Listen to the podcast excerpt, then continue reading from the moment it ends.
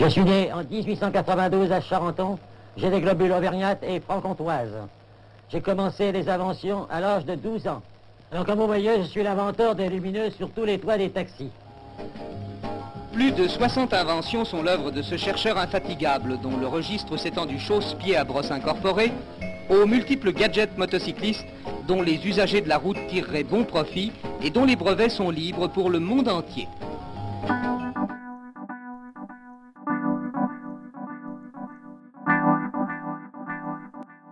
Bonjour, bienvenue sur Ma Startup Réussie. Ce podcast est dédié à l'entrepreneuriat, au marketing et aux innovations. Nous enquêterons ici sur ce qui fait qu'une idée devient un produit abouti et désirable. Nous nous intéresserons surtout à celles et à ceux qui se lancent dans l'entrepreneuriat innovant. Comment avancent-ils Quelles sont leurs surprises? Comment surmontent-ils leurs difficultés? Comment perçoivent-ils aujourd'hui le chemin parcouru Nous tenterons de retirer de leurs expériences des savoirs qui vous aideront à votre tour à vous lancer et à réussir. Bonjour et bienvenue sur Ma Startup Réussie, c'est la deuxième émission du podcast et cette semaine on va parler du livre d'Eric Rice, The Lean Startup. Alors, The Lean Startup est sorti en 2011, donc ça commence à dater un peu. C'est euh, un livre qui a fait beaucoup de bruit dès sa sortie, et euh, qui, euh, depuis cette date-là, reste un peu la référence principale en termes de, de méthodologie, de guide méthodologique pour euh, mener à bien un projet de start-up. D'ailleurs, Eric Rice euh, avait bien vu hein, dès le départ que son livre euh, risquait d'être pris tel quel, et euh, il avait aussi une deuxième ambition, c'était qu'au-delà de côté guide méthodologique, qu'il souhaitait également que son livre soit un peu un manifeste, soit un, peu un guide, un guide qui témoigne d'une époque, et un guide qui, soit un peu le témoin d'un moment qui, qui a commencé dans les années 2000, et dans lequel on a vu énormément de startups, de boîtes se créer sur le web, euh, où on a vu le, développement de nouvelles connaissances, de nouvelles manières de mener à bien des projets, de nouvelles manières de, recueillir des informations euh, lorsqu'on met euh, sur le marché un produit, et une nouvelle manière d'appréhender le risque lié à la création d'entreprises. Donc c'est ce moment-là, il, lui, il a appelé la renaissance entrepreneuriale, et on voit qu'en sortant son livre, il souhaitait que ce livre soit un, peu le, pivot, en tout cas le témoin de cette euh, de ce moment-là qu'on a vécu. Alors, euh, si vous êtes prêts, ben, écoutez, on part pour une petite demi-heure de présentation de ce livre. Alors, Eric Rice euh, démarre son livre en nous racontant l'histoire de Webvan. Webvan, c'est une start-up qui est née en 1997. En 1997, un, ancien de la distribution et assez féru de technologie de l'info Louis Border voit que l'Internet commence à se généraliser, il pressent que les modes de distribution vont être euh, changés. Il voit que les logiciels commencent à être distribués par Internet, qu'un nombre croissant de produits et de marchandises commence à passer par, euh, par l'Internet, et il se dit qu'il y a peut-être un coup à jouer du côté de la distribution et de la grande distribution. Alors, euh, toute l'année 97, il va peaufiner son projet, il va aller voir des investisseurs, et trois d'entre eux, et des investisseurs majeurs, vont lui donner des sommes assez, euh, assez conséquentes, euh, 3 millions euh, de dollars par investisseur. Donc il récupère déjà 10 euh, millions et demi d'euros dans, lors d'un premier round de, collecte de fonds. Puis il communique très bien autour de son projet et avec d'autres investisseurs, il organise une, une levée de fonds publique qui va lui permettre de collecter un montant astronomique de 300 millions d'euros. 300 millions de dollars, pardon. Donc, il se retrouve donc avec euh, euh, un véritable trésor de guerre et euh, grâce à un business plan particulièrement bien monté. Et euh, les banquiers aujourd'hui qui ont vécu cette histoire euh, racontent que tout était écrit, tout était rédigé, que le business plan présenté par Louis Border laissait penser que on était euh, en face d'une personne particulièrement expérimentée et aguerrie, ce qui était le cas, et également que tout ce qui allait se passer dans les années à venir était écrit jusqu'au moindre détail. Euh, donc entre 97 et 98, Louis Border euh, recrute euh, des gens extrêmement compétents, à commencer par son PDG, George Shaheen, qui est un ancien de Walmart, Et avec George Sain, ils vont recruter un board, euh, un directeur commercial, un directeur marketing, un directeur logistique, informatique, achat, ressources humaines. Et ensuite, on recrute bien sûr bah, les commerciaux, les marketeurs, les, euh, les, logisticiens, etc., etc. Tout ça sans que la moindre vente ait été effectuée, euh, la société n'ayant pas encore été lancée. À fin 98, la société est prête à être lancée et on a choisi la ville d'Auckland comme périmètre de test. Là, les premiers mois, tout s'annonce plutôt bien. Finalement, les objectifs étaient assez ambitieux pour le, peu ambitieux pour l'idée c'était de s'assurer que le service marche autour d'une ville comme Auckland. Donc, globalement, ça marche. Louis Border et Jean Shine décident de poursuivre leur business plan et de continuer à étendre euh, la société euh, dans d'autres villes américaines. En trois ans, 26 villes seront déployées, et euh, côte est comme côte ouest. Euh, le, la communication autour du, du, de, l'enseigne, donc Webvan, est particulièrement efficace. Elle est à l'esprit de l'ensemble des Américains. Beaucoup de villes attendent que Webvan puisse euh, s'installer sur, leur, sur le territoire. Il faut dire qu'elle assure un service de livraison en 30 minutes. Elle promet de livrer en 30 minutes une marchandise qui a été commandée sur le site. Bon, par la suite, le la promesse est un peu ajustée à la hausse parce que les 30 minutes sont particulièrement ambitieuses, mais en tout cas, euh, l'image de marque de la société est super. Entre 98 et 2001, donc, euh, tout a l'air de rouler sur comme sur des roulettes, et ça a l'air de fonctionner particulièrement bien aussi bien qu'en mi-2001, la société atteint la cotation boursière, la, la, valorisation de, la société à partir de la bourse, donc annonce près de 4 milliards de dollars de valeur pour la société. C'est-à-dire que si ces actionnaires décidaient de la vendre du jour au lendemain, ils récupéreraient 4 milliards de dollars. Trois semaines après euh, cette, atteinte du niveau maximum de la cotation boursière, euh, euh, Jean Shaheen et Louis Border annoncent tout piteux que finalement Webvan n'est pas en mesure de poursuivre, que la société n'a plus de fonds et qu'elle fait faillite. Alors, que s'est-il passé?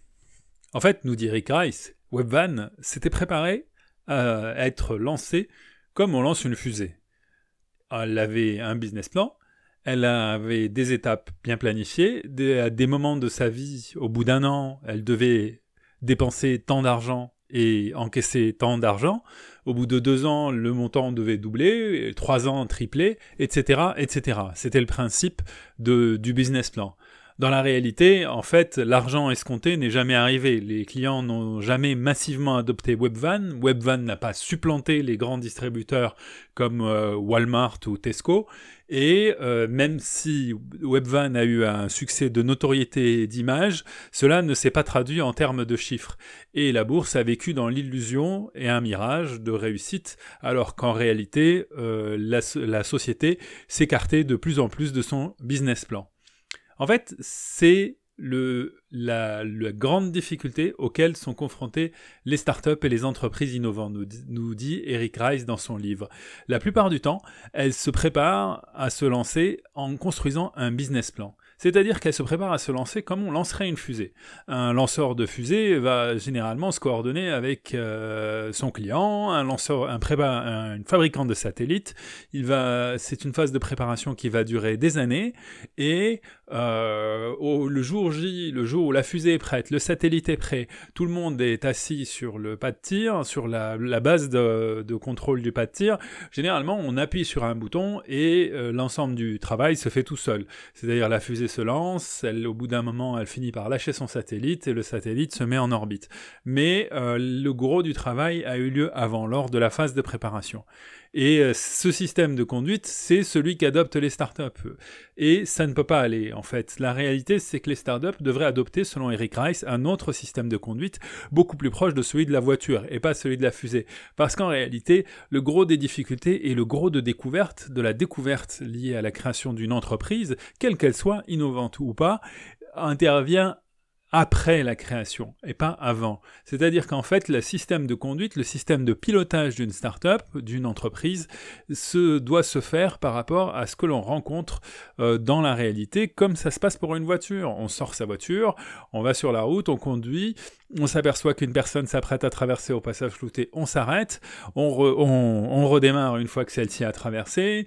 Si on croise un feu, on s'arrête de nouveau. Si l'on doit tourner à gauche, on tourne à gauche. Mais une, c'est une, on adapte une conduite acquise à une réalité qui est celle de la route et qu'on réajuste en permanence. Un système de conduite d'une entreprise doit être identique à celui d'une voiture. Il doit se faire en rapport et à la réalité, et non pas par rapport à une idée qu'on se fait de celle-ci et par rapport à un plan tout fait, préfabriqué des années à l'avance. La méthode que, propose Eric Rice a trois objectifs principaux, en fait, que l'on peut résumer, euh, que l'on peut résumer en trois phrases. Le premier, c'est de minimiser le développement produit. Et en fait, euh, c'est typiquement ce que n'a pas fait Webvan. Euh, Webvan a mis trois ans à développer son produit, son site, sa logistique. Elle a construit des magasins, mis en place des entrepôts, elle s'est déployée ville par ville. Donc c'est typiquement, elle a développé un concept lourd sans s'assurer que son produit, euh, que son finalement son, son, système marcherait, puisque elle n'a jamais atteint la rentabilité. Donc minimiser le développement produit au maximum, première chose. Deuxième chose, atteindre le client avant la création de la société. Là aussi, comme le souligne Eric Rice, Webvan a attendu finalement le premier jour de l'ouverture de son, de son entrepôt et de sa boutique en ligne pour proposer ses services aux clients. Or, c'était déjà trop tard, nous dit Eric Rice. Il aurait fallu que des clients soient testés bien avant le lancement de l'enseigne pour s'assurer de ce qui marche et de ce qui ne marche pas. Donc deuxième enseignement, atteindre le client avant la création de la société et avoir la possibilité déjà de lui vendre quelque chose avant la création de la société. C'est la seule façon que l'on a de s'assurer que notre produit est commercialement viable. Troisième enseignement du livre, c'est euh, récupérer les informations, apprendre et ajuster. C'est qu'en fait, le système que l'on va créer doit à la fois être un système qui va nous permettre de vendre notre produit, mais c'est aussi un système qui doit récupérer de l'information pour constamment ajuster. C'est-à-dire que typiquement, Webvan avait une interface web, elle aurait dû, dès le départ, euh, savoir ce qui marchait et ne marchait pas et réajuster son business plan plus euh, en fonction de, produits qui marchaient, en fonction de localités où son, offre marchait mieux que d'autres, elle aurait pu se concentrer sur certaines villes, sur certains types de produits, en fonction des infos qu'elle récupérait déjà au moment où elle commercialisait son produit. Mais plutôt que ça, euh, Louis Border et Jean Chian ont préféré tenir jusqu'au bout leur business plan et euh, mener leur entreprise au mur. Donc euh, voilà, les trois enseignements principaux, je les répète, minimiser les développements produits, atteindre le client avant la création de la société et récupérer les informations euh, pour pouvoir apprendre et ajuster au fur et à mesure. Donc ces, ces trois enseignements euh, que nous donne Eric Rice euh, sont à la base du système, du système qu'il appelle lui la boucle de feedback et de la même façon qu'il a dit que le système de conduite était un système de type voiture, la boucle de feedback est une analogie claire avec le volant d'une voiture. Donc on peut imaginer que dans les l'esprit d'Eric Rice, euh, la, la, boucle de feedback est euh, le volant d'une voiture et qu'entre le centre du volant et l'anneau de direction, on a trois points de jonction et que dans, à chacun des points de jonction, on a les trois mots-clés qu'il faut retenir, construire, mesurer, apprendre. Donc construire, mesurer, apprendre, en anglais build, euh, measure, learn, correspondent, selon euh, Eric Rice, au euh, triptyque qui va permettre à un créateur de start-up, un, un une personne qui va piloter un, produit, un projet de produit innovant, de mener à bien son produit euh, sans, euh, sans le faire à l'aveugle et en tenant compte des apprentissages et des risques qui vont se révéler au fur et à mesure de l'avancée du produit euh, sur le marché. Donc cette, cette, ce système qu'il appelle la boucle de feedback et ou encore boucle build, measure, learn, boucle construire, mesurer, apprendre. Pour euh, réussir donc à mettre en place sa boucle de feedback, le créateur d'entreprise doit tout d'abord euh, s'attacher à, la construction de son, produit. Et même si ces trois phases, construire, mesurer, apprendre, interviennent à peu près toutes simultanément, bien sûr que la brique élémentaire, c'est le produit mais euh, le produit euh, doit être appuyé avant tout sur une hypothèse. C'est-à-dire qu'en fait, le, produit ne naît pas juste d'une idée, euh, comme le dit Eric Rice. En fait, le, créateur d'entreprise, le créateur de start-up, doit avoir conscience qu'il formule une hypothèse, qu'il pose cette hypothèse, et que cette hypothèse va devoir être confirmée. Il nous donne l'exemple d'Ashka En fait, Ashka est une personne qu'il a côtoyée durant ses études, et qui a ensuite a travaillé euh, chez Procter Gamble, un, un géant de la lessive et du détergent. Et puis, H.K. Mera était un, indien, et il, a, l'est toujours d'ailleurs, et il a, décidé de retourner en Inde, en fait, pour, euh, retourner auprès de sa famille et créer une entreprise là-bas. Euh, quand il est arrivé sur place, il s'est posé la question de savoir sur quel thème il pourrait intervenir. Euh, C'était quelqu'un qui était très intéressé par les, euh, projets équitables et l'investissement le, social, donc il voulait que son projet ait aussi une, dimension sociale forte. Et donc du coup, il s'est intéressé aux conditions dans lesquelles les gens des quartiers déshérités et populaires lavaient leur linge. Et il a vu que c'était un, gros point noir, et c'était un enjeu de santé publique d'ailleurs en Inde, puisque en fait très souvent dans les bidonvilles, dans les quartiers défavorisés ou dans les villages reculés, euh, des dobbies venaient euh, régulièrement récupérer les, euh, les habits et puis les draps, les linges et les laver ailleurs, dans d'autres endroits, sans que les, les, les, personnes qui possédaient ces habits ne sachent vraiment ce qu'ils deviennent leurs habits pendant une semaine. Puis une semaine après, le linge revenait généralement plus, plus ou moins bien lavé, plutôt moins que, que bien, et, et, euh, et là, s'est dit qu'il y avait peut-être une opportunité de ce côté-là.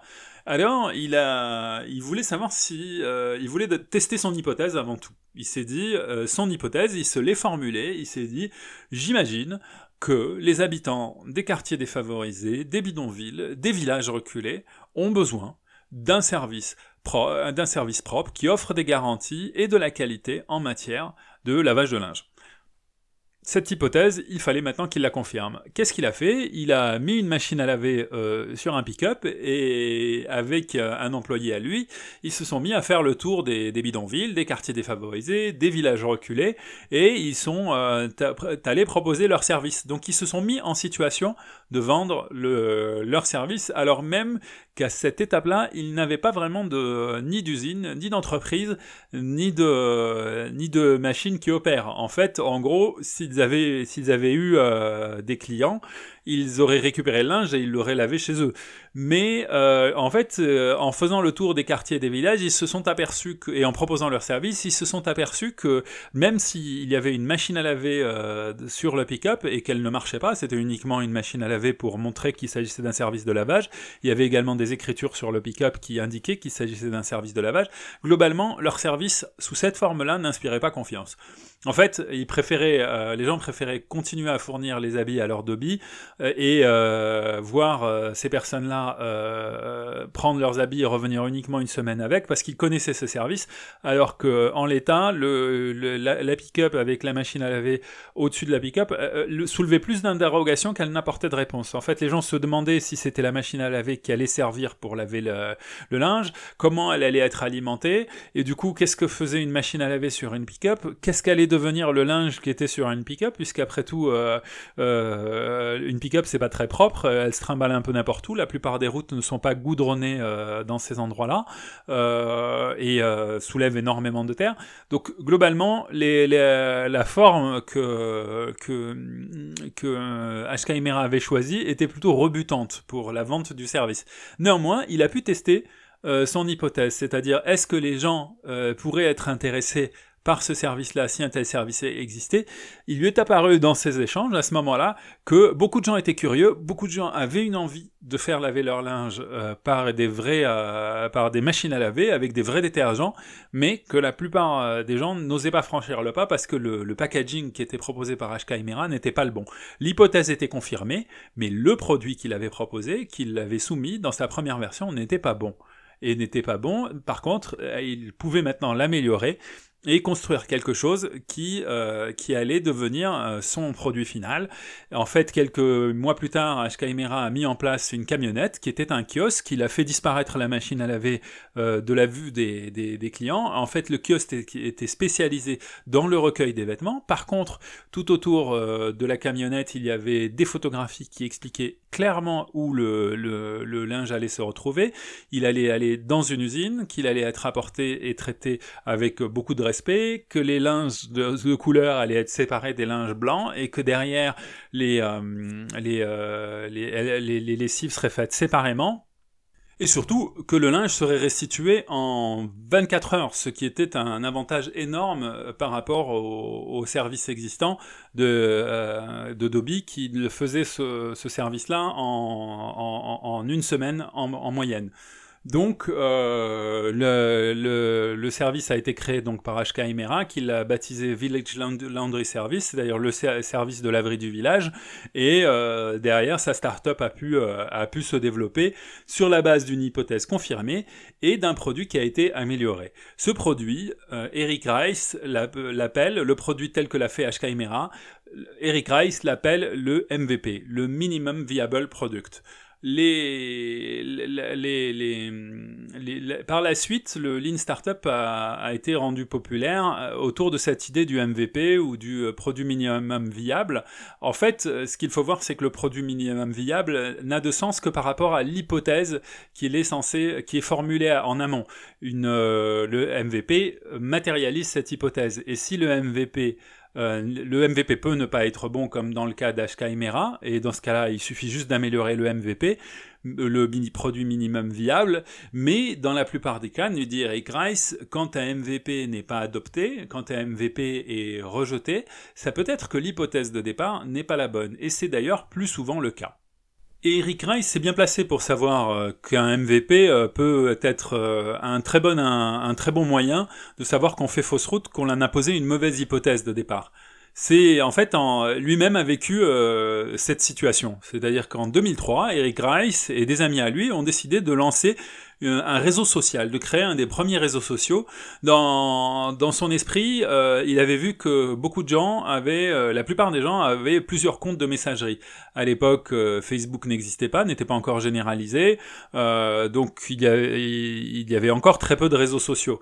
Et par contre, les gens utilisaient des messageries ou des chats, s'envoyaient des messages via des applications type Messenger, Skype, ICQ et d'autres clients de messagerie dont la, plupart ont disparu aujourd'hui, se sont fondus à l'intérieur des réseaux sociaux existants.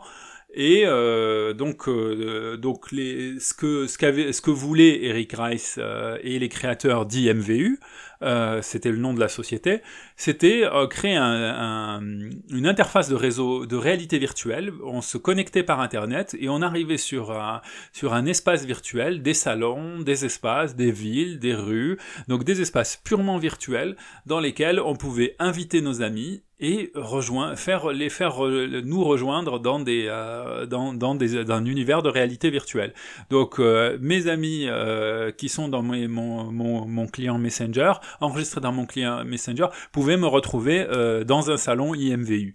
Et euh, ce que proposait IMVU en plus, et là c'est là en ça qu'il s'imaginait comme un réseau social, c'était une compatibilité avec toutes les messageries euh, existantes et puis rapatrier progressivement tous les contacts des messageries. Il se voyait rapatrier tous ces contacts-là et puis progressivement rendre ces messageries obsolètes puisqu'une fois que tout le monde serait sur IMVU, il se serait, il, imaginez qu'il n'aurait plus besoin d'aller sur les messageries, tout le monde se retrouverait dans des salons virtuels, dans des cuisines virtuelles, dans des cafés virtuels, euh, sur IMVU, et entre amis, et on aurait même ainsi la possibilité de faire de connaissances avec des inconnus.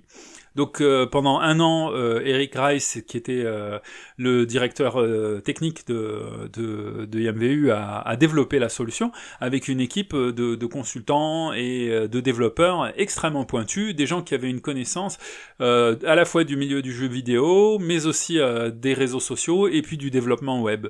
quand ils sont, quand au bout d'un an, le la première version du produit est sortie, elle n'était pas aboutie selon, selon selon, Eric Rice, il aurait voulu faire beaucoup mieux. Ça n'était, et, et il est, il a fait la mort dans l'âme.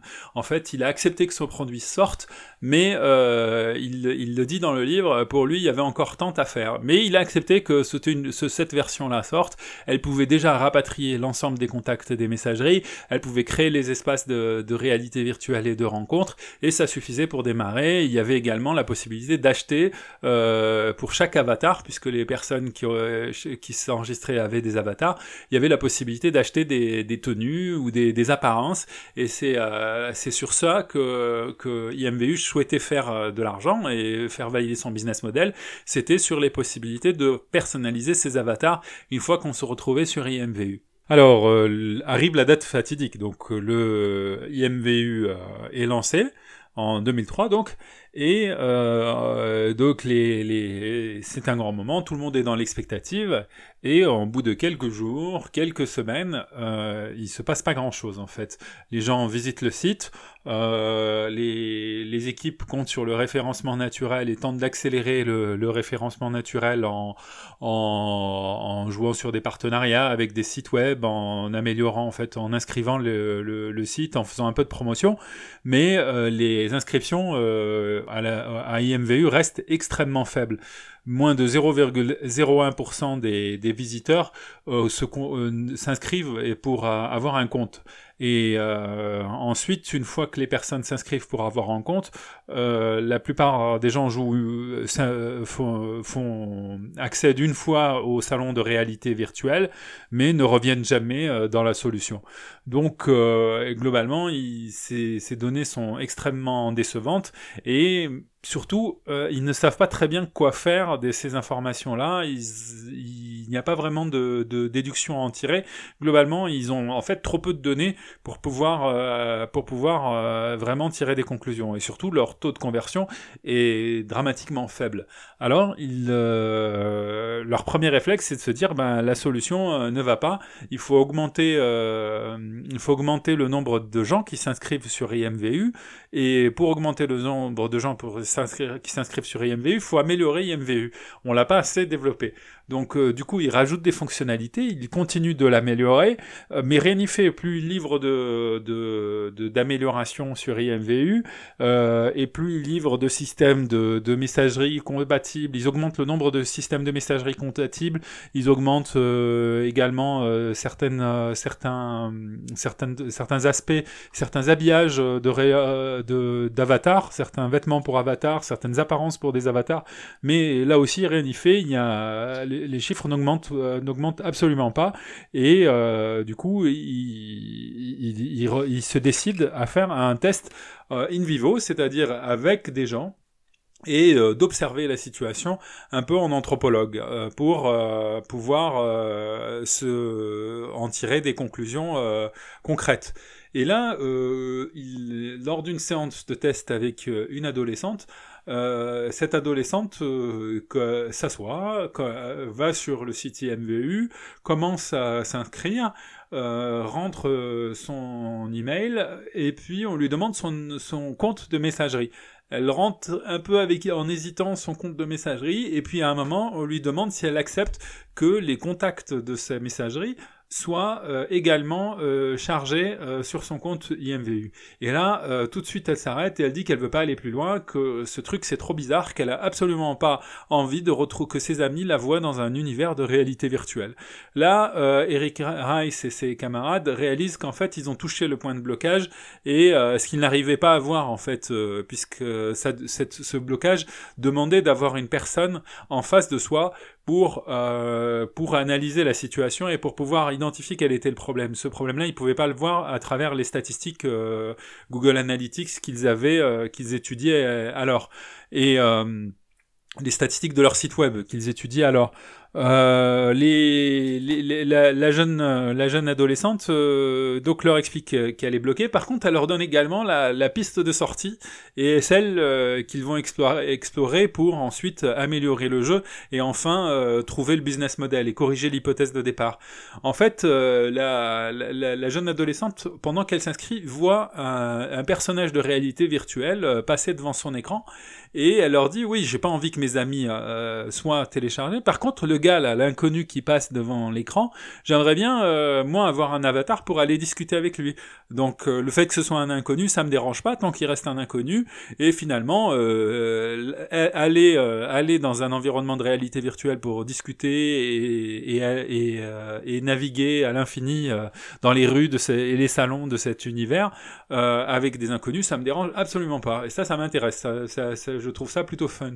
Et euh, voilà, donc à partir de là, Eric Rice a eu la, la, piste d'amélioration de, de, sa solution. Surtout, son hypothèse de départ, qui était que les gens avaient besoin, avaient, euh, besoin de, de, réunifier tous leurs contacts de messagerie, de messagerie en un seul point euh, pour pouvoir ensuite communiquer dans un environnement de réalité virtuelle, et ben cette hypothèse de départ était fausse. Et ce test a confirmé que l'hypothèse était fausse. Donc du coup, euh, il avait un MVP qui naturellement était faux, puisque l'essentiel des développements qu'ils avaient fait leur permettait de récupérer des, des, des, comptes de messagerie et les contacts de ces comptes de messagerie, et il s'avérait maintenant que ces fonctions étaient complètement inutiles, et que la seule chose qui intéressait les, euh, les, les, clients, les usagers, c'était euh, les fonctions de réalité virtuelle qui leur avaient pris finalement le moins de temps à développer, puisque la plupart des, gens venaient du, du, jeu vidéo et ils étaient des, un peu des cadors du sujet sujet.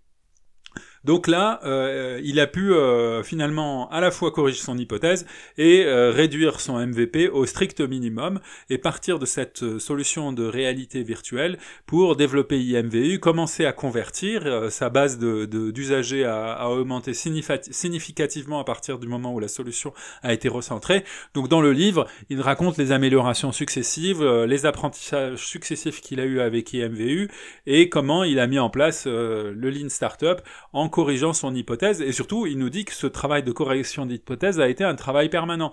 Et au fur et à mesure où la solution s'est améliorée, qu'elle a acquis en clientèle, euh, globalement, il a, eu à, affiner ses hypothèses. Et surtout, les clients du départ n'ont pas été les clients qui sont venus par la suite, mais ça, c'est un point qu'on verra euh, dans quelques instants.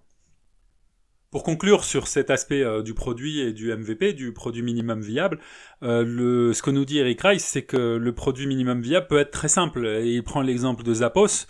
Zappos, c'était une, euh, c'est le leader aujourd'hui mondial de la distribution de, de chaussures. C'est une filiale d'Amazon. Euh, la Zappos a été créée en 2003 par Nick Swirnum. Et en fait, Nick Swirnum habitait un appartement, un deux pièces, juste à San Francisco. Et euh, il, il, il avait une idée de start-up, mais il n'a absolument pas investi des, grosses sommes pour euh, lancer sa start-up. En fait, il a fait très simple. Il a été voir le vendeur de chaussures en bas de chez lui, euh, au pied de son immeuble, et il, a fait un arrangement avec lui pour lui acheter des chaussures à bas prix et pouvoir les vendre euh, sur Internet. Ce que cherchait à faire Nick Swirnum, c'était juste à s'assurer que des chaussures pouvaient être vendues par Internet et que si elles étaient vendues par Internet, qu'elles, qu'elles à quelle difficulté il allait se confronter. Donc il a, euh, il a, créé, il a, il a créé sa boutique en ligne, il a fait des offres, des promotions, et euh, à partir de là, les premières commandes se sont mises à tomber. Et à chaque fois qu'une commande tombait, elle tombait euh, dans, sur sa boîte mail, et il allait descendre en bas, il achetait une boîte de chaussures, et il l'envoyait à la personne qui lui avait commandé. Ensuite, euh, il, euh, il, a multiplié l'opération euh, plusieurs fois, et là, il s'est tout de suite confronté à ce que serait la réalité de son métier une fois que, la, le, serait lancé. En fait, ça lui a permis d'abord de confirmer qu'il y avait bien un intérêt, que son hypothèse de départ était bonne, que les chaussures étaient des choses qui se vendaient très bien par Internet, et que derrière, il pouvait également s'organiser à partir des informations qu'il recevait au fur et à mesure. Donc il a vu qu'est-ce que ça représentait en termes de, volume, qu'est-ce que ça représentait de gérer des commandes multiples, qu'est-ce que ça représentait de gérer des retours euh, des clients qui voulaient être remboursés et de gérer des retours. Donc il a engrangé un maximum d'informations à partir euh, finalement d'une d'une page internet, euh, de sa boîte mail et de la boutique en bas de chez lui. Et à partir de là, il a pu créer la société qui allait devenir euh, un leader de la distribution de chaussures en ligne et qui allait être revendue quelques années plus tard à Amazon pour 4 milliards de dollars, si je me rappelle bien. Euh, voilà pour l'exemple de Zappos. Et en fait, pour Eric Rice, cet exemple démontre que le, le, le, le, MVP doit être le plus simple possible, qu'il faut surtout, dans la mesure du possible, éviter les développements. Et pour lui, son propre exemple, l'exemple d'IMVU, est pratiquement un contre-exemple, c'est-à-dire que ce qu'il a fait n'était pas du tout un MVP, bien au contraire, c'était euh, justement un peu une solution euh, plus proche de celle de Webvan, euh, même s'il n'avait peut-être pas été aussi long en termes de business plan, ils, ont, ils avaient fait quand même une usine à gaz pour au final ne récupérer que 20% des travaux et ne commercialiser que 20% des travaux. Le deuxième aspect qu'aborde Eric Rice dans, son, dans sa boucle de feedback, le système de mesure, donc euh, je reprends l'image, hein. on a un volant, on a trois, points de jonction entre l'anneau et le cœur du volant, et euh, donc le deuxième point de jonction, c'est celui de la mesure. Et euh, la mesure, si on se remet dans le contexte de 2011, c'était quelque chose qui n'était pas si généralisé que ça. Aujourd'hui, tout projet web, innovation, start-up, est fondé sur l'idée que il faut constamment avoir des indicateurs et suivre euh, le nombre de visites, le taux de conversion, le chiffre d'affaires, etc., euh, etc. Qu'il faut pouvoir segmenter ses clients, analyser ses différents clients en cohorte euh, et pouvoir tester différents scénarios quand on vend, quand on veut tester ses prix. Il faut tout, tout, il faut le tester et il faut pouvoir mesurer à travers des indicateurs fiables comment toutes nos hypothèses sont réceptionnées du côté de de, l'utilisateur ou de l'acheteur. Il y a, en 2011, c'était pas vraiment le cas, et euh, quand Eric Rice l'a écrit, il était parmi les, les, premiers à le faire. Euh, il y avait d'autres personnes qui l'avaient fait, Ryan Holiday, bien sûr, euh, dans, dans, son ouvrage Trust, Trust, Me, I'm Lying. Il y avait également Seth Godin, qui dans plusieurs de ses ouvrages avait également souligné l'importance d'un marketing qui se base sur des chiffres et d'une création d'entreprise qui se base sur des chiffres, et à quel point l'Internet aujourd'hui permettait d'avoir des chiffres très fiable en très peu de temps. Euh, donc voilà, mais Eric Rice, lui, proposait quelque chose d'un peu plus industrialisé et l'amener du, du, sur le terrain des startups, ce qui était, euh, ce qui était nouveau. Et l'amener aussi du côté des, entreprises institutionnelles, ce qui était là aussi nouveau.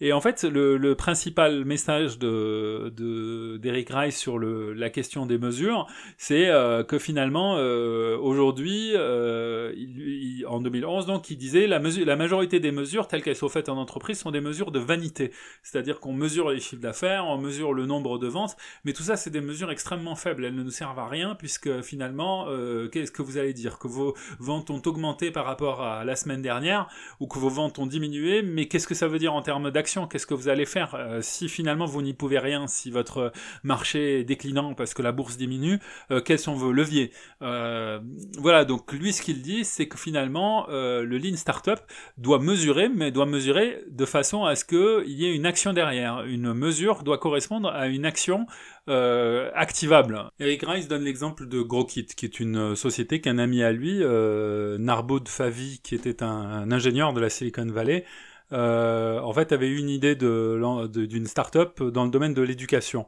et des cours. Et en fait, chaque étudiant, c'était un réseau social où chaque étudiant pouvait euh, suivre des cours et euh, des cours, euh, il, le TOEFL, le SAT, euh, plusieurs cours, plusieurs cours qui préparent à des examens et des diplômes et des accès, des passes d'accès à l'université ou à plusieurs instituts aux États-Unis, donc des formations assez demandées et assez reconnues. Et donc le créateur, donc Narboud de Favi, avait une idée, c'était de rajouter constamment des fonctionnalités et d'enrichir au maximum sa solution, notamment sur le volet réseau social pour que les étudiants puissent échanger un maximum en termes de préparation euh, et euh, que les cours soient révisés collectivement. En fait, quand Eric Rice est arrivé, euh, il, lui a dit Est-ce que tu es sûr que ça correspond aux attentes de ta clientèle? Et là-dessus, en fait, bien sûr, Narboud n'avait pas nécessairement d'informations là-dessus et il ne savait pas répondre. En fait, ils ont mis en place un split test dans lequel, euh, euh, à chaque fois que les ingénieurs de, de la société de GrowKit euh, ajoutait une nouvelle fonctionnalité, il devait la comparer à la version précédente. Et euh, c'est un split, test basique. Hein, euh, Aujourd'hui, tout le monde fait ça. C'était pas le cas en 2008, au moment où euh, Eric Rice euh, est allé voir Grokit. Et avec le PDG de la société, ils décidèrent de généraliser les split tests. Euh, donc euh, en fait deux versions du site étaient donc simultanément en, ligne, une version avec euh, la modification et les améliorations en termes de, de réseau social, comme le souhaitait le, le PDG, et une autre version qui restait inchangée. Et Eric Rice et les ingénieurs de GrowKit étaient convaincus que la version qui resterait inchangée, au final, obtiendrait plus de succès et que les, les, les, modifications apportées par le, le, PDG étaient plutôt de nature à perturber et à réduire euh, le nombre d'inscrits. Et en fait, euh, donc en faisant cette double version et en s'assurant que on ait à peu près autant de personnes qui aient visité euh, la, version telle qu'elle était la veille et la nouvelle version, oh, ben, on a pu comparer et finalement Eric Rice et les ingénieurs de GrowKit avaient raison en fait. Les, fonctionnalités de réseau social que souhaitait le PDG de GrowKit étaient sans intérêt. Mais c'est surtout que ce process de, de livraison progressive et euh, euh, en, testé en, split test et avec deux groupes euh, deux groupes différents euh, GrowKit l'a généralisé et a pu ensuite finaliser son concept de startup livrant à la fois un réseau social et des cours en ligne avec juste ce qu'il fallait en termes de fonctionnalité des réseaux sociaux et juste ce qu'il fallait en termes de cours. Eric Rice nous dit que finalement ce qui est ressorti c'est que Certaines personnes voulaient s'inscrire et finalement suivre les cours sans nécessairement accéder aux fonctionnalités de partage et de réseau social, et d'autres euh, souhaitaient avoir les fonctionnalités et venaient pour les fonctionnalités de réseau social.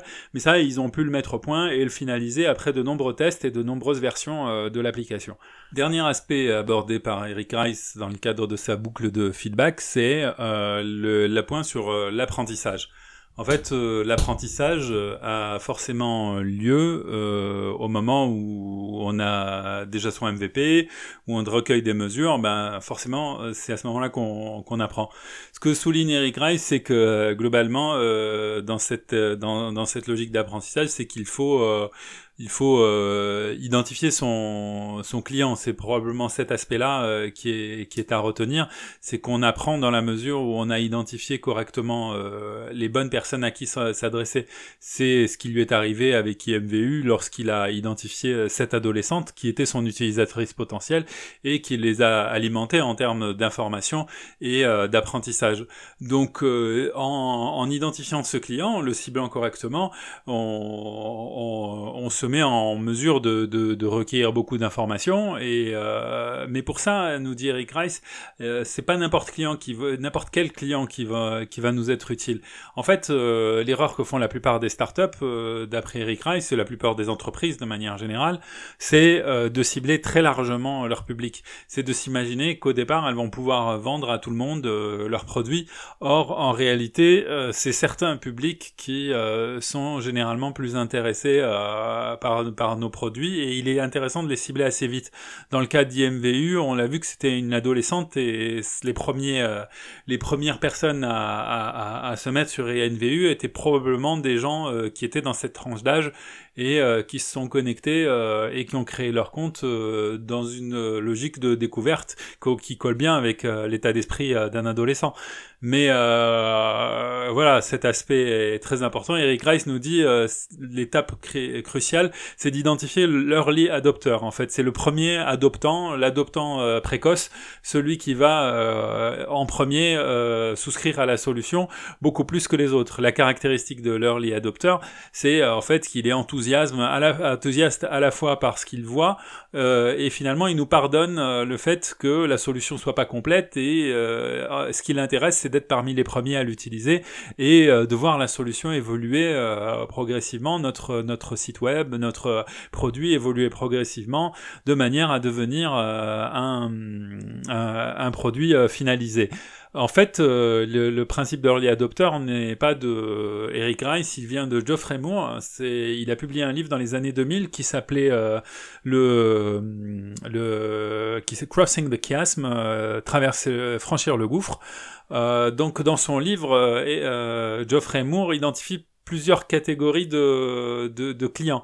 En fait, ce qui est intéressant dans le livre de Geoffrey Moore, c'est qu'il ne présente pas l'innovation d'un point de vue méthodologique. Il donne pas des méthodologies d'innovation.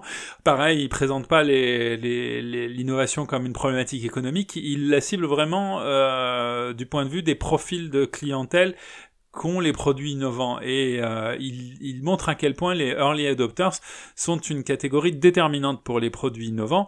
Et il en identifie cinq. Il identifie d'abord les, innovateurs eux-mêmes, qui sont euh, les gens qui sont à l'initiative des innovations. Et là-dessus, ce qui est intéressant, c'est que sur les innovateurs, il ne les présente pas comme des gens qui sont euh, qui ont une idée géniale et qui euh, qui euh, qui créent une innovation à partir de leur idée. Il, les présente comme des gens qui innovent et qui vont découvrir progressivement euh, une problématique qu'ils vont pousser, donc vraiment sur une logique d'enquête progressive. Voilà, et des gens qui ont un état d'esprit innovateur, selon Geoffrey Moore, c'est pas plus de 2,5% de la population. Donc c'est très précis si on suit l'enquête de Geoffrey Moore. Et ensuite, après les les les, les innovations il y a les early adopters. Et les early adopters sont les alliés des innovateurs. Parce que c'est grâce aux early adopters que les innovateurs vont pouvoir transformer leur innovation en quelque chose de solide, de durable, qui va euh, décoller euh, économiquement ou euh, en termes d'usage uniquement. Hein. Dans le livre de Geoffrey Moore, il ne parle pas que d'économie, il parle aussi d'innovation qui, qui ne sont pas uniquement sur le... qui sont aussi sur d'autres terrains, comme le terrain social, et qui ne font pas l'objet d'une logique marchande. Donc euh, les early adopters et les, euh, les early adopters, selon Geoffrey Moore, pèsent 12,5% de la population. Donc en fait, en gros, entre euh, les early adopters et les, et les, innovateurs, on a à peu près 15% de la population. Et pour les, les, les Eric Rice, cette statistique est intéressante parce que ça veut dire que quand on cible un marché avec une innovation, ça veut dire qu'en réalité, on ne, on n'ira pas plus loin que 12,5 et grand maximum 15% du, de ce marché-là parce que en réalité, euh, seuls 15% des gens sont prêts à aborder euh, un besoin de manière innovante. Euh, en réalité, donc 85% des gens vont plutôt rester sur un acquis et ne voudront pas changer leurs habitudes ou être dérangés. Euh, par rapport à leurs besoins habituels et la manière de traiter leurs besoins habituels. Donc les autres catégories qu'identifie euh, Geoffrey Moore, c'est la early majority, et ça c'est une, c'est des gens qui sont qui ont un état d'esprit plutôt novateur, qui sont prêts à essayer quelque chose de nouveau, mais seulement dans la mesure où une population un peu leader et prescriptrice, les early adopters, leur auront montré la voie. Donc euh, on a une, early majority qui pèse à peu près 35% euh, de la population ou d'un marché selon selon euh, Geoffrey qui euh, est en fait euh, des gens euh, positivement enclins positivement à l'innovation, mais qui qui sont plutôt des suiveurs. Et ensuite, on a 50% de la population qui se décompose entre une majorité tardive, et là, c'est typiquement des gens qui attendront que le, train soit passé pour s'équiper. et on le voit hein, dans, dans, dans, la, dans nos entourages, on a, si on est branché sur les produits électroniques, on a toujours des gens qui, euh, qui aujourd'hui ont autour de nous encore des téléphones euh, qui ne sont pas des smartphones et qui ne souhaitent, souhaitent pas s'équiper en smartphone. J'ai même dans mon entourage quelqu'un qui n'a pas de téléphone portable. Donc euh, là, typiquement, on est dans, dans ces catégories-là de late majorité ou de traînards. Les traînards sont pour pour euh, Geoffrey Moore, les gens qui refusent euh, typiquement l'innovation et ne, ne, ne n'y souscrivent que s'ils sont euh, qui s'ils n'ont pas d'autres alternatives. Donc euh, voilà, les traînards pèsent pèsent à peu près 20% de la population et la late, les, les, adoptants tardifs, la late majority pèse à peu près 30%. Donc on a à peu près 50% des gens qui sont de toute façon pas concernés par l'innovation et qui ne seront pas nos, nos clients si on se lance dans un projet plutôt novateur ou plutôt plutôt technologiquement avancé ou voire même des projets web. Donc en, réalité, ce que nous dit euh, Geoffrey Moore et euh, Eric Rice, et, c'est une théorie que je trouve très intéressante parce qu'elle a tendance à se vérifier hein, sur les projets web, c'est qu'en réalité, on, ne cible euh, qu'à peu près 15% du marché et 50% une fois que le, projet a été adopté et qu'il fait qu'il fait l'objet d'une d'une d'une prescription par les early adopters dans ce cas-là, on va, se rapprocher des 50% avec une, une majorité, euh, une, early majority, donc une majorité euh, qui vient un peu plus tôt que les autres et qui va, euh, suivre les early adopters. Dernière chose à savoir sur les early adopters, c'est qu'en fait, un early adopter est early adopter sur son domaine de prédilection. En fait, euh, si on raisonne alimentaire bio, euh, quelqu'un qui est un early adopter dans, dans cet aspect-là va être par exemple plutôt attentif euh, à, des critères comme le taux, taux de glycémie d'un aliment. Et à partir du moment où de nouveaux aliments apparaissent avec des glycémies basses venues d'Amérique du Sud, des farines à base de quinoa par exemple, eh bien il sera les premiers à les tester. Il va essayer de faire du pain avec des farines de quinoa. Il va essayer de, de voir si des sucres à index glycémique bas peuvent être ajoutés pour faire des gâteaux euh, particulièrement peu énergétique. Euh, voilà, donc typiquement, lui, il est dans les early adopters sur le segment du bio. Et si ça se trouve, cette personne euh, n'a pas de téléphone. Par contre, dans le dans le donc dans le dans le sujet de la téléphonie, cette personne sera un traînard, selon Geoffrey Moore. Et euh, à l'inverse, quelqu'un qui, qui est un fan de cinéma euh, et de technologie cinématographique, bah, lui va aller, euh, va aller au cinéma, dans le dernier cinéma à la mode, où une projection a lieu en 4K, avec un dispositif sonore de ouf, dernier, dernier modèle, et il le fera en mangeant un popcorn industriel vendu à, à, à, 10 euros les, les 250 grammes chez Gaumont. Donc lui, typiquement, bah, c'est un early adopter sur les technologies cinématographiques. Par contre, euh, niveau alimentation, euh, typiquement, c'est un traînard. Donc voilà, cette euh, nuance est importante, c'est qu'en fait, il n'y a pas de early adopter dans l'absolu, où bien sûr, on fonctionne par rapport à des marchés et par rapport à des besoins.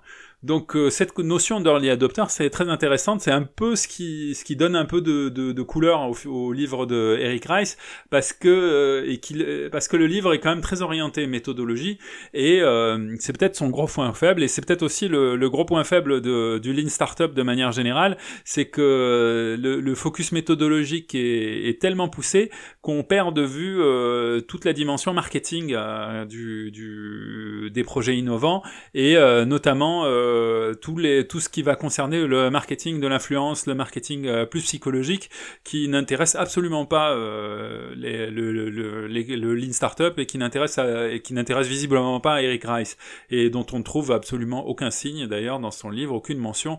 Et on voit que Eric Rice n'a pas été cherché de ce côté-là, ce qui, à mon sens, est une des grandes faiblesses du livre. Une fois que la boucle de feedback est en place, euh, Eric Rice euh, reconnaît que euh, ce n'est pas suffisant. En fait, très souvent, une startup va recueillir des infos, analyser, corriger, mais c'est pas pour autant qu'elle va trouver tout de suite son business model. Euh, souvent, euh, en fait, une startup euh, a tout, part tout simplement sur des mauvaises hypothèses. Elle cible euh, les mauvais segments de clientèle. Elle ne parvient pas à trouver ses early adopters et elle cherche, elle cherche, elle cherche pendant des semaines, des années, des mois, des années. Et, et, et c'est normal finalement de passer du temps avant de, de, de trouver son, son bon modèle. Et ces changements de modèle, ces remises en cause de modèle, Eric A un nom, il les appelle le pivot, et il, dit qu'une qu'une qu'une startup euh, doit, quand elle constate que ses hypothèses de départ ne marchent pas ou qu'elle ne parvient pas à trouver son bon segment de client, telle, elle doit euh, pivoter. Elle doit, euh, elle doit changer d'hypothèse, elle doit changer éventuellement de segment client et euh, refaire tourner une boucle d'apprentissage, une boucle de feedback pour euh, tester si cette nouvelle hypothèse, si, cette, euh, si ce nouveau segment de clientèle est le bon. Il prend pour exemple plusieurs exemples. L'un d'entre eux est très intéressant, c'est celui de la startup Alphabet Energy qui est née en 2007. En fait, c'est des anciens d'anciens ingénieurs euh, informatiques qui ont créé cette cette société. Euh, pardon, pas d'anciens ingénieurs informatiques, d'anciens chercheurs, euh, d'anciens universitaires qui ont travaillé d'ailleurs au centre de l'université sur un projet de recherche et qui ont mis en point une technologie basée sur du silicone recyclé à partir euh, des restes d'ordinateurs. Et ils utilisaient ce, cycle, ce, silicone pour euh, sous forme de pochette pour récupérer de l'énergie résiduelle, de la chaleur résiduelle de, de turbine et la convertir en électricité le, euh, le, produit était très intéressant et donc ils ont décidé de transformer ce, ce procédé en une start-up euh, qui a été incubée au sein de leur université et euh, ils sont partis à la recherche de clients, de leurs premiers early adopters. Euh, donc leur premier euh, client précoce. Euh, et les premiers clients qu'ils ont été voir euh, pour exploiter leur technologie, c'était des, c'était des les, les, grands fabricants d'électricité, les grandes usines qui fabriquaient de l'électricité, les grandes centrales. Alors la plupart d'entre elles fonctionnent au charbon et au pétrole aux États-Unis. en tout cas à l'époque, c'était avant le gaz de schiste. donc ils ont fait des, ils ont fait, ils ont été voir cette clientèle, ils ont fait des tests avec certains d'entre eux, mais au moment de la signature, à chaque fois, euh, les clients se rétractaient et disaient que finalement, euh, ils n'avaient pas de temps à passer là-dessus ou qu'ils n'étaient pas intéressés. Donc euh, le procédé était clairement intéressant, euh, il faisait ses preuves, mais euh, il ne parvenait pas à trouver des débouchés auprès des clients qui leur paraissaient évidents et spontanés, c'est-à-dire les grands fabricants d'électricité, qui étaient ceux qui généraient le plus de chaleur résiduelle dans leur dans centrale. Donc du coup, ils ont été voir du côté des, petites centrales de gaz qui fournissaient justement de l'électricité d'appoint. donc là, ils ont fait effectuer un premier pivot. C'est un pivot avec un changement de segment client. Ils ont, ils, se sont adressés aux, donc aux centrales euh, qui fournissaient de l'électricité d'appoint euh, en cas de, en cas de, de, baisse de tension. En fait, euh, les grandes centrales euh, basés sur du pétrole euh, avaient des, des, des, fournisseurs secondaires euh, en cas de baisse de tension. Et eux travaillaient plutôt à partir de gaz. Donc ils avaient des plus petites turbines qui généraient moins de chaleur mais qui permettaient peut-être de travailler sur des périmètres plus petits et moins critiques. Alors les, dirigeants d'Alphabet Energy ont été voir ces centrales de gaz et le même scénario s'est reproduit. En fait les, les gens semblaient intéressés au départ mais au final euh, ils se rétractaient au dernier moment Eric Rice analyse la situation d'Alphabet Energy et il en déduit qu'en réalité, les, euh, les, les, les, les, sociétés visées ne pouvaient pas être des early adopters. Parce qu'en réalité il s'agit de secteurs euh, très installés euh, où les contraintes euh, de résilience et de fourniture de services sont très importantes. Ce sont des, souvent des sociétés anciennes et euh, elles ont une aversion au risque et une aversion à l'innovation importante. Donc ce n'est pas typiquement pas le public qui peut d'où peut partir une innovation donc les dirigeants d'Alphabet Energy euh, ont continué à pivoter et finalement, ils, lors, dans leur dernier pivot, ils, ont réalisé que les sociétés qui étaient le plus intéressées par leur dispositif, c'était finalement des sociétés qui avaient euh, des, des, appareillages électroniques, euh, électriques euh, basés sur des turbines euh, ou ce qui générait de la chaleur et qui avaient trouvé là un moyen de réduire leur facture d'électricité. Mais ça pouvait être des, fabriques, des fabricants de textiles, des fabricants euh, de composants électroniques, on n'était plus du tout dans le schéma de départ qui était euh, celui des, grands fabricants d'énergie. Euh, aujourd'hui, donc près de d'un dix ans après, pile, Alphabet Energy est l'un des plus des sociétés les plus dynamiques en termes de, croissance dans ce secteur de l'énergie alternative. Elle se met elle-même à, à, répondre à des besoins et à, et à, et à devenir une concurrente des sociétés qui fabriquent de l'énergie d'ordinaire euh, avec du gaz, du pétrole ou du charbon. Donc des sociétés qu'elle imaginait, avec lesquelles elle voulait travailler au départ et qui l'ont rejeté. Et aujourd'hui, en fait, euh, elle devient concurrent euh, de ces sociétés-là. Donc on a là un schéma assez intéressant et finalement on se dit que si ces sociétés-là avaient dès le départ pu travailler avec Alphabet Energy, peut-être qu'elles auraient pu acquérir cette compétence, acquérir cette cette cette cette compétence qu'avait Alphabet Energy et, et la développer eux-mêmes. mais finalement ils n'ont pas fait ce choix-là. Et euh, si on lit le livre de Clayton Christensen, en fait, euh, cette histoire est assez classique et on la constate euh, assez assez fréquemment dans le dans le domaine de l'innovation. Donc le livre de Clayton Christensen s'appelle The Innovator's Dilemma, le dilemme de l'innovateur. Il n'a pas été traduit malheureusement.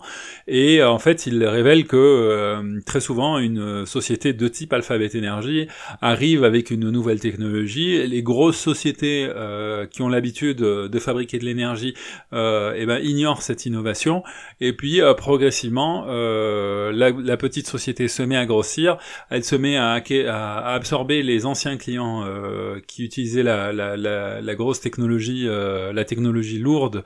et donc dans ce cas, dans le cas de, dans le cas de d'Alphabet Energy, c'était les grands fabricants d'électricité. Et puis progressivement, bah, le petit devient le gros et les gros le gros, parce qu'il n'a pas su s'adapter. Donc voilà, le, dans le cas d'Alphabet, je, je m'écarte un peu, mais ce qui est intéressant dans le cas d'Alphabet Énergie, c'est qu'il illustre à la fois une, une logique de la théorie de l'innovation euh, assez assez assez connu et surtout illustre le cas de de d'Eric Rice et du pivot d'Eric Rice euh, qui nous qui, qui suggère aux créateurs de start-up de ne pas s'éterniser dans le dans ce qu'il appelle le couloir de la mort, c'est-à-dire euh, cette situation où on a suffisamment de revenus pour rester en, en vie, mais pas assez de revenus pour euh, développer un système ou un modèle de croissance durable qui nous permette euh, de, de, de changer d'échelle et de devenir une société de taille plus importante. Donc euh, le pivot euh, doit avoir cette finalité, c'est à la fois d'identifier quelque chose qui ne marche pas et de nous éviter de faire perdre de perdre de l'argent, mais surtout si on en gagne un peu, d'identifier assez rapidement que finalement, même si on gagne un peu d'argent, notre modèle ne nous permettra pas d'aller beaucoup plus loin et qu'il faut il faut bouger. Donc euh, voilà, mais euh, Eric Rice euh, souligne que le pivot est probablement la, partie la plus difficile parce qu'au fond, le choix de pivoter est, un choix arbitraire et qui revient au qui revient au un peu au sentiment subjectif de la du, du, dirigeant de la, startup, même si on peut, euh, même s'il se base sur le système euh, de construction, euh, mesure, apprentissage, build, measure, learn, donc la boucle de feedback, à un moment la prise de décision se fera sur la base d'une intime conviction et elle ne pourra pas être étayée par des chiffres.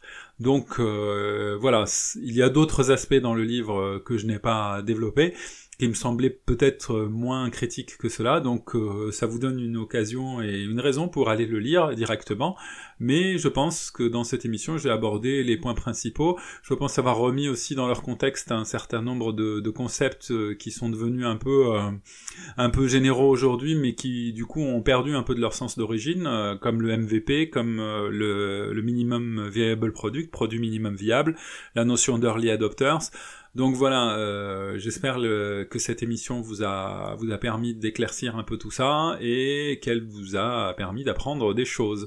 Euh, donc si, vous si elle vous a plu, en tout cas je vous demanderai d'aller, si vous avez le temps, de prendre juste deux minutes, euh, même pas, quelques secondes pour aller sur votre la plateforme de votre choix, euh, iTunes ou euh, la plateforme de blogging sur lequel vous avez trouvé ce podcast, et d'aller mettre un like, ça permettra d'améliorer le référencement de l'émission. Et voilà, je vous remercie d'avance et je vous dis à la semaine prochaine pour un autre livre. Je vous parlerai de livre de Simon Sinek, Commencer par le pourquoi un livre plus orienté marketing et positionnement, un livre très complémentaire du Lean Startup d'Eric Rice. À bientôt, ciao